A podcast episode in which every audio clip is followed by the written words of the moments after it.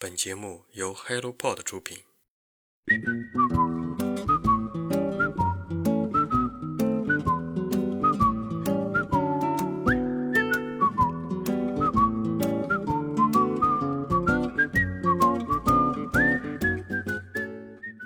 周末到了，我又要准备去附近的公园露营了。我目前生活在中国的北方一座城市青岛。我只要有半天的空闲，就喜欢带着书、水壶，然后还有降噪耳机，把它们都放到我的包包里。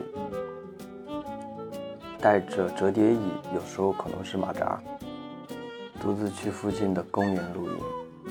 我觉得整个2023年，露营已经成为我生活的一部分，或者说。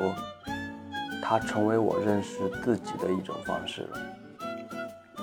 我对露营产生兴趣的契机，应该是一部讲述露营的日剧吧，应该说是日漫，叫做《摇曳露营》。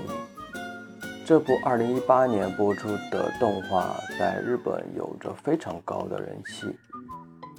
喜欢独自出去露营的女主人公叫志摩里。它引起了我非常大的好奇心，还有共鸣，因为这部动漫的第一集还是第二集，他们去的山叫做筑波山啊。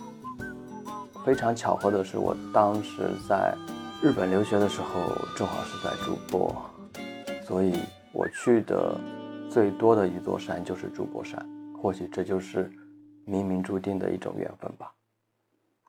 回到这部动画片啊，女主人公在露营的过程中，她与同样喜欢露营的女孩相遇了。当然，这部剧情没有像一些友情的番剧那样，让主人公放弃独自露营的喜好，和大家去一块露营，反而选择让他们彼此尊重和保留了不同的露营方式。我觉得这就是非常让我感到舒服的地方。虽然我喜欢一个人录音，也选择一个人录音，但我绝对不是什么现实中的交流障碍型人格啊！我只是单纯的喜欢自己去录音而已。人嘛，只有和自己独处的时候，才是面对自己的时候。我们现在的社会被太多的电子产品、被太多的消费主义、被太多的物质生活所包围。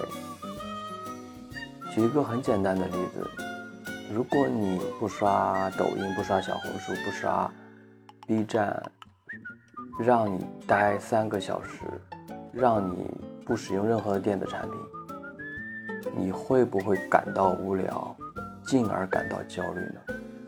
我想很多的人会遇到，但是一个人独处的时候，才是开始真正面对自己的时候。在现实生活里，我从事着需要大量交流还有沟通的工作，但其实我并非一个很喜欢工作社交的人啊，这让我感到了身心疲惫吧。再加上我很少有机会去看到山川湖泊，我又非常迷恋在自然环境里放松的感觉，所以一个人的露营便是我表达日常解压的一个方式吧。摇曳露营的故事发生的日本，嗯，根据日本露营协会的一个统计。从九十年代泡沫经济导致的短暂低迷之后，一八年的露营人数已经回归到了九百万，并且每年都在增长。当然，疫情肯定是大打折扣，但是疫情开放之后，人数也有了非常大的反弹。其中增加人数较为明显的一种叫做个人露营的方式。就是一个人去户外独自的观察自然，去享受自然。在日本，露营的基本流程是比较简单的，无外乎是搭帐篷，然后吃饭，还有睡觉。一九年的这部《露营物语》，我说的是另一部电视剧啊，叫《露营物语》。它的标题直译过来就是一个人露营，吃了然后睡觉，非常的直白，就是一个人吃喝玩乐的露营。现在天气已经转冷了，秋冬季节温暖的阳光，我觉得对于现在露营来说是最难得可贵的。于是。这个季节的露营主题，我觉得便是露天沐浴阳光。我们可以不用带各种吃的喝的，只要我们多穿一点，带上一点水，还有一本书或者是手套，然后找到一个阳光能照进来的地方，就这样一边被阳光滋润着，一边读着书。一个小时过去后，就会感觉今天的自己被治愈了。露营在国内刚兴起的时候，我并没有花很多的时间去关注，因为我总觉得那些前仆后继的追捧者，要不就是割韭菜的人，要不自己就是韭菜，二选一嘛。有时候自己一个人在公园露营的时候，看到五六个人、六七个人，带着锅碗瓢盆，甚至带着卡拉 OK，在草地上，在森林里。吃着大鱼大肉，去唱着歌曲，总感觉有一种对自然的不敬的味道呀。人啊，终归在自己制造的物质世界里被活活的撑死了。而在我心里，我觉得最简单的露营才是一次人生的升华吧。那些夹杂着过多的消费主义、品牌主义的吃喝玩乐。只是消费行为的一种自我炫耀罢了。我希望你也喜欢露营，喜欢真正的露营。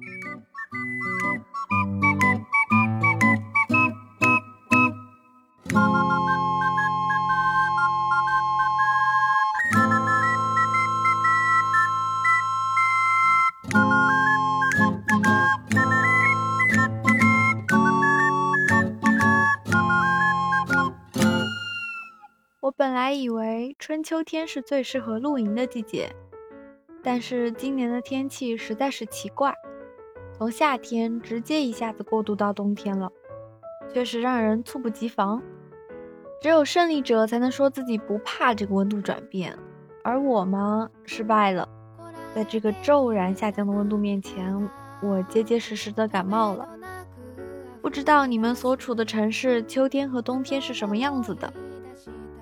前几天看到北方的朋友们陆陆续续的晒出第一场大雪，整个冰雪盖住所有的颜色，又是新的季节体验。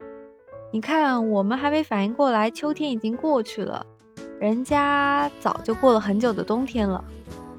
在录制这期节目之前，我赶了场冒，看了《Rick and Morty》的最新一季，给朋友打了通电话，洗了个澡，敷了个面膜。我究竟是在逃避些啥呢？我想，可能是我无法告诉自己，我现在愿意出门去露营。虽然白天的温度隐隐约约还有十七、十八度，但是晚上这个冷风啊，它吹得脑壳疼，去露营的这个想法就被冻住了。这些年，我定期会去逛一逛运动超市，也就是去迪卡侬里面乱转。不同的季节，它的门店会更换不同的陈列装备。秋天的时候，进门就能看到一个帐篷摆在中间。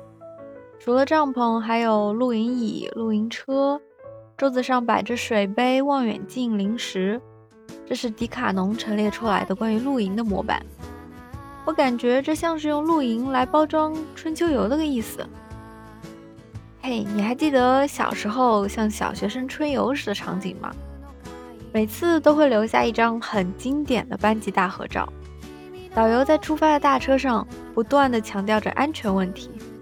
最后集合的时候，总有那么几个倒霉蛋找不到回来的路线。装备什么的都是次要，露营最最重要的东西是一颗放松的心，是在户外感觉到像是冥想。对大脑、对眼睛、对鼻子、对耳朵的全方位放松。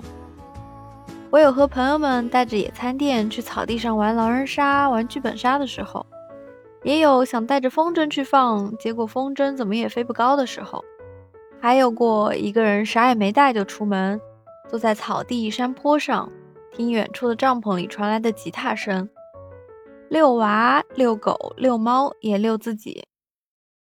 很多人一起露营，就有一种热火朝天的赶集状态。这儿的天幕围了一圈人，那儿的帐篷外在打扑克牌，另一边在忙着烧烤，有时候还能遇上摆摊搞副业的。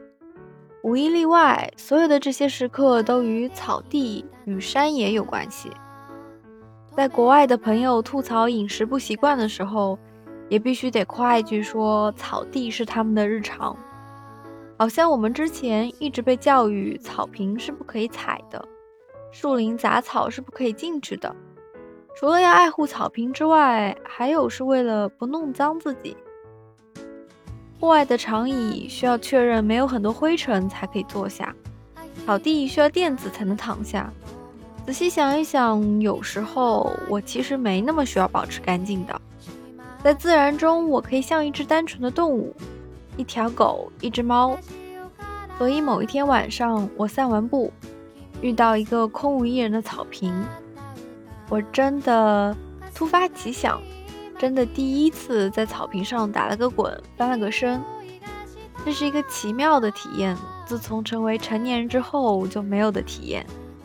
与草地亲密接触，很难形容这是一种什么样的奇妙感觉。仿佛是我小时候与朋友们在草地上打闹，一脚摔下去，在爬起来的时候我就长大了。嗯，有一种时空穿越的感觉。听众朋友们，你长大之后还有在草地上打过滚吗？那在一个有太阳的日子，带上自己的宝贝出门，这个宝贝可以是食物，可以是书，也可以是朋友，可以是亲人。反正你开心就好，用这样的方式与自然接触，去寻找自己的小确幸。感谢收听，我是雪茄，我们下期再见。